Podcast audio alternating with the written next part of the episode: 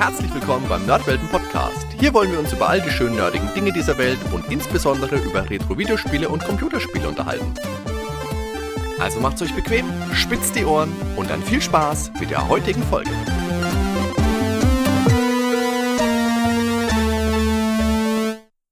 Servus miteinander, ich freue mich, dass ihr wieder mit dabei sein wollt.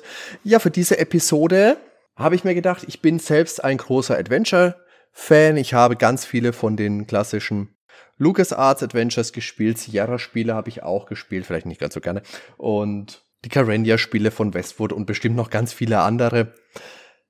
Und deswegen habe ich mir gedacht, es gibt aber vielleicht zu den ganzen alten Klassikern, von denen man doch vielleicht schon immer etwas mehr gehört hat, dann doch auch mal den einen oder anderen Titel, wo sich viele vielleicht denken, äh, was ist denn das?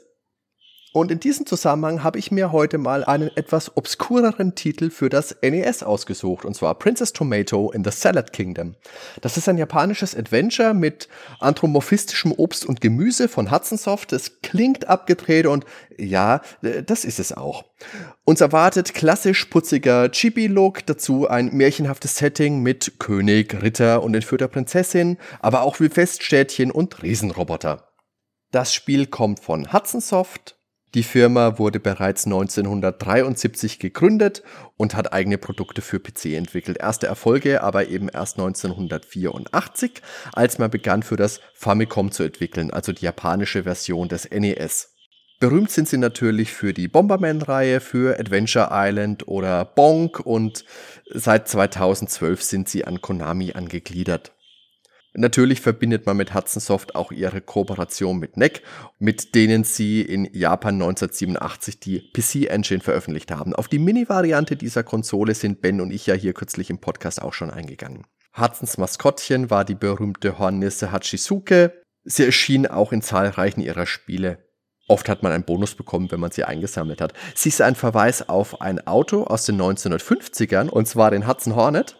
Wer sich jetzt an den Pixar-Film Cars erinnert, kennt bestimmt auch Doc Hudson, der den Piston Cup insgesamt dreimal gewinnen konnte. Princess Tomato in the Salad Kingdom erschien 1984 für Heimcomputer in Japan, zum Beispiel den Sharp X1, MSX und PC88 als Salad no Kuni Tomato Hime. In dieser Version findet sich auch eine gekreuzigte Erdbeere, was für den westlichen Markt natürlich angepasst wurde. Das Spiel hat noch einen Parser-Input, wie beispielsweise die frühen Sierra Adventures. Das heißt, du gibst einen Befehl ein, wie Koche Minestrone aus Tomatenprinzessin und hoffst, dass das Spiel ihn annimmt. Adventures waren zu dieser Zeit total angesagt und Hudson wollte auch ein Stück vom Kuchen abhaben. Daher orientierte man sich am westlichen Markt, um ein eigenes Adventure zu kreieren. Und Hudson schien ein Fable für abgedrehte Szenarien zu haben. Ein anderes Adventure von ihnen ist Disney World, auf dessen Packung ein Sticker mit der Aufschrift Warning for Crazy People Only prangte. Dort spielt man einen übergewichtigen Helden namens Disney Man, der den bösen Computer HAL 3, nicht zu verwechseln mit HAL 9000 aus 2001 Odyssee im Weltall, stoppen will. Princess Tomato ist allerdings das einzige, das damals seinen fruchtigen Weg in die USA fand. Am 27.05.1988 erschien dann das Remake für das Famicom mit redesignten Charakteren und Locations, es gibt keinen Erdbeer-Jesus mehr, menübasierte Interaktion statt Textparser und das Stein-Schere-Papier-Minigame Finger Wars wurde hinzugefügt, um das Spiel abwechslungsreicher zu gestalten. Ob das jetzt wirklich ein Zugewinn war, erfahrt ihr später. Die Grafiken wurden neu gezeichnet, da der Bildschirmausschnitt durch die ganzen Verben nun deutlich kleiner war. Außerdem wurde das Adventure um drei Dungeons ergänzt, die eigentlich nicht viel mehr tun, als die Spielzeit zu strecken. Ein Mehr an Spielwert bergen sie auf jeden Fall nicht. Und zusätzlich wurde die Geschichte noch etwas ausgebaut, denn neben der liebreizenden Tomatenprinzessin gilt es nun auch, das gestohlene königliche Emblem zurückzubringen. Am 8. Februar 1991 erschien dann die US-Version für das NES, später auch für die japanische Virtual Console der Wii und der Wii U. Diese wurde nochmal etwas angepasst und einige Alkohol- und Zigarettenreferenzen wurden entfernt. 2001 erschien für den japanischen Markt nochmals eine grafisch überarbeitete Handy-Version. 2006 war das Spiel dann auf der Hudson Best Collection Nummer 4 für den Game Boy Advance enthalten. Abermals Japan exklusiv. Aber man sieht an den ganzen Re-Releases, dass das Spiel durchaus einen gewissen Grad an Relevanz besitzt. Der Preis für die US-Variante ist aktuell recht hoch. Auf eBay rangiert der Preis einer losen Cartridge bei stolzen 120 US-Dollar. Aber über eBay-Preise kann man eh nochmal philosophieren, das ist ein ganz eigenes Thema. Die Famicom-Variante gibt's allerdings schon unter 10 Euro. Wenn man des Japanischen jetzt mächtig ist, wäre das vielleicht eine Idee, ich bin's leider nicht. Oder ihr habt aber einfach Glück und wie in meinem Fall einen guten Freund, der auch gerne mal ungewöhnliche Spiele sammelt und dafür sein Geld zum Fenster rausfeuert. Und an dieser Stelle nochmal ein dickes Danke an meinen Freund Micha fürs Leihen. Dem Spiel wird übrigens auch nochmal in einem aktuelleren Titel Tribut gezollt, und zwar in Super Bomberman R aus dem Jahr 2017. Dort wurde der Spielercharakter Princess Tomato Bomber durch ein Update hinzugefügt. Nun schlage ich vor, wir springen aber mal direkt ins Spiel und beginnen möchte ich mit den Dramatis Personae. Und ich beginne mit seiner königlichen Hoheit König Brokkoli, der weise und wohlwollende Herrscher des Salatkönigreichs, der allerdings so von der Trauer um die Entführung seiner Tochter zerfressen wird, dass er letztendlich daran auch verstirbt. Und es ist natürlich die liebreizende Prinzessin Tomate, die vom ganzen Volk geliebt wird, die herzensgut und natürlich wunderschön ist und in der Blüte ihrer Saftigkeit steht. Schuld an der ganzen Misere ist der fiese Minister Kürbis, der einst ein treuer Vertrauter des Königs war und der jetzt machthungrig versucht, die Monarchie über den Haufen zu werfen und das Salatkönigreich zu unterwerfen. Doch nicht mit dem Spieler, denn der schlüpft in die grüne Schale von Sir Gurke, der tapfere und treue Ritter, der immer da ist, wenn er gebraucht wird, wenn Menschen in Not sind. Und er bekam von König Brokkoli vor dessen Tod noch die Hand seiner Tochter versprochen, wenn er denn diese zu retten vermöge. Als Sidekick steht Sir Gurke noch Percy, die Babykaki, zur Seite. Der erinnert ein kleines bisschen an Metal aus Snatcher. Wir erinnern uns an die Podcast-Folge Nummer 19. Percy ist eher so der kindliche Trampel, der ab und an mal aus der Bredouille gerettet werden muss durch das Land ziehen, die fiesen Farmis, das sind die gemeinen Handlanger von Minister Kürbis, die das Königreich terrorisieren. Dann gibt es noch den Prinzen Salat, der jüngere Bruder von Prinzessin Tomate, und Lisa, die menschliche Schwester der Prinzessin. Ja, also der Vater ist Brokkoli, ein Sohn ist Salat und die Töchter sind Tomate und Mensch. Über ihre Mutter erfahren wir jetzt gar nichts, aber es will ich vielleicht auch überhaupt nicht wissen, was da wirklich los war. Ich nehme mal an, da ist der Thermomix Gemüseabend einfach mal völlig ausgeartet. Ich sagte ja eingangs schon, dass das ein wirklich äußerst abgedrehtes Setting ist. Für das NES gab es logischerweise ja kein Keyboard, daher wurde die Eingabe der Befehle durch Buttons am Bildschirmrand ersetzt. Davon gab es aber ganze 14 Stück und natürlich die üblichen Verdächtigen wie Use und so weiter, aber eben auch Exoten wie beispielsweise Praise. Allerdings ist das dann auch entsprechend angeordnet. Die häufiger notwendigen sind auf der linken Seite des Bildschirms zu finden und die seltener gebrauchten auf der rechten Seite. Und ich glaube, Praise habe ich zum Durchspielen oh, vielleicht zweimal insgesamt gebraucht.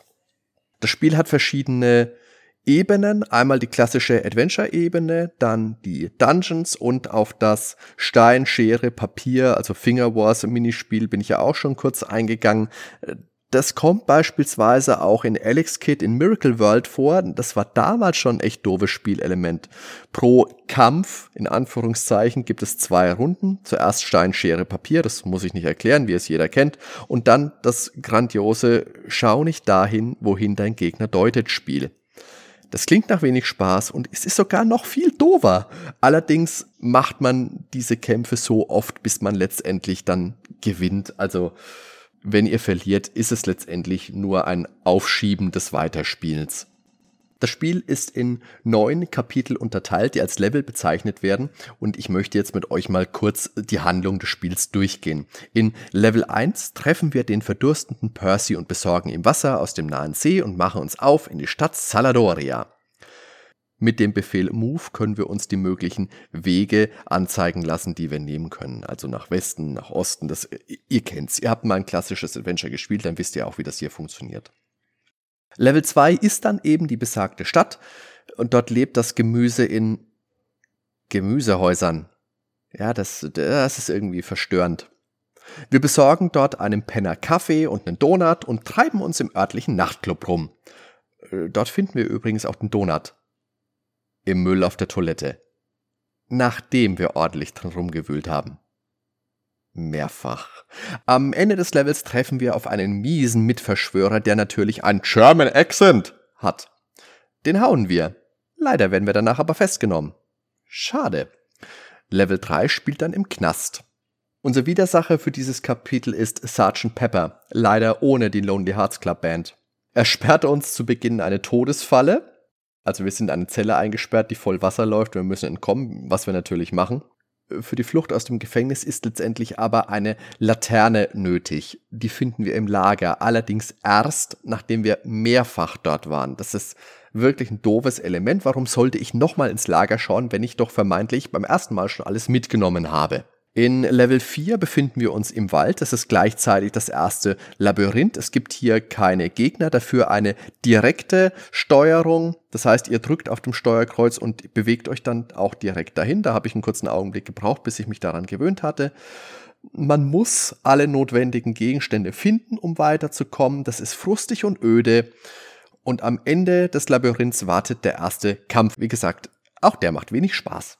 In Kapitel 5 sind wir dann in der Basis des Widerstands gegen den fiesen Minister Kürbis angekommen. Wir werden Mitglied und treffen auf Lisa. Hier fiel mir zum ersten Mal auf, dass manche Gegenstände im Spiel automatisch aufgenommen werden, sobald man sie findet. Andere müssen aber gezielt aufgenommen werden. Das ist auch ganz schön doof. Hier trifft man auch wieder einen skurrilen Charakter, nämlich Grapey, die versoffene Weinrebe, die nach Traubensaft lechzt. Ja, das ist auch wieder irgendwie verstörend. Wir erfahren vom fiesen Bananenmonster, das eine mächtige Maschine besitzt. Also auf zu Kapitel 6. Das Erdnussplateau. In der Siedlung finden wir eine Statue der Hudsonbiene und erfahren, dass die Tochter des Bürgermeisters von der Mad Geargan entführt. Ach, nee, stopp, das war ein Final Fight. Hier war es das Bananenmonster. Egal. Retten müssen wir sie eh, also auf zum Hort des Untiers. Es ist ein Labyrinth. Hurra! Oh, das Bananenmonster ist gleich am Anfang. Das ist ja toll. Wir werfen eine Bombe drauf und gut, aber dann müssen wir uns durch die Haut des toten Viehs wühlen. Das wird ja immer abartiger. Aber da ist ja auch das Erdnussmädchen zurück zu den Eltern mit ihr und dann dürfen wir doch noch das ganze Labyrinth erforschen. Hurra! Äh. Am Ende wartet eine mächtige Maschine, mit deren Hilfe wir zu einem Ort gelangen, an dem Chamäleongras wächst. Und wie jeder weiß, verwandelt man sich bei Genuss in genau das, woran man gerade denkt. Und ich dachte an den allseits beliebten Marshmallow-Mann. Ritter zur Gurke und knappe Percy tarnten sich aber lieber als Farmis. Ah, okay, es ist auch gut, zumindest wesentlich weniger auffällig. Level 7 findet dann in Sopville statt, einem Westernstädtchen. Und von dort führt uns der Weg ins Schloss des Ministers. Im Schloss, also Level 8, lausen wir im Knast erstmal einen inhaftierten Salat und ernten eine Raupe. Cool, Raupen kann man eh immer gebrauchen. Wir platzen mehrfach in das Duschritual einer sexy Orange und erfahren vom finsteren Plan des Schurken. Er will seinen Sohn mit Prinzessin Tomate verheiraten. Zwangsheirat! Puffy schändlich nichts da. Schließlich haben wir schon mit dem verblichenen König abgemacht, dass wir sein nichtsahnendes Kind in den Hafen der Ehe einschiffen. So nicht, Freund. Ihre Durchlaucht treffen wir dann auch endlich. Sie hat sich alt und runzlig geschwenkt, aber unser Chamäleongras verrät ihr hübsches Antlitz. Gottlob gibt es auch hier einen schönen Dungeons und der ist der absolut blödeste im ganzen Spiel. Hier müssen wir nämlich Monster abklappern, wir müssen drei Löcher in Reihenfolge abklappern, das ist alles maximal sinnfrei, macht keinen Spaß, streckt die Spielzeit einfach nur absolut künstlich und am Ende wartet Kürbiskopf persönlich auf uns. Also wieder ein Fingerwars-Minispiel, wir gewinnen. Hurra! Zeit fürs Eheversprechen in Level 9. Die große Festivität. Alle sind da, alle sind gut drauf. Doch, da kommt der Partycrasher. Kürbis Junior. Wart's nur ab, gleich schweigst du für immer. Also, nochmal eine Runde Fingerwars. Doch, oh Schreck. Es hilft nichts. Trotz meines Sieges gibt der Stinkstiefel nicht klein bei.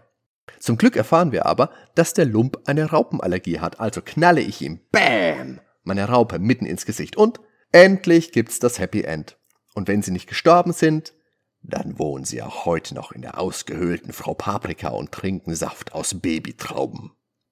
Princess Tomato in the Salad Kingdom ist also ein klassisches Adventure für das NES. Da gab es ja auch eine Handvoll. Es gab Uninvited, Déjà-vu 1 und 2 und Shadowgate und auch King's Quest 5.